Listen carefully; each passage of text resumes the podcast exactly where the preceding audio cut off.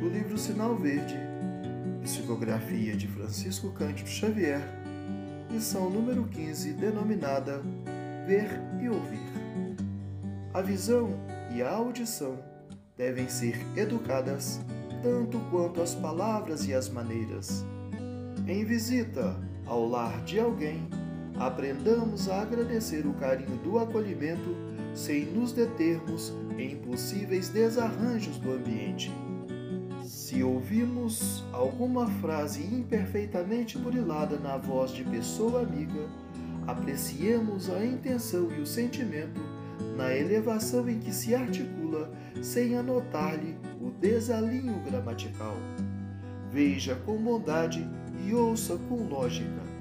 Saibamos ver os quadros que nos cercam sejam eles quais forem, sem sombra de malícia, a tisnar-nos o pensamento.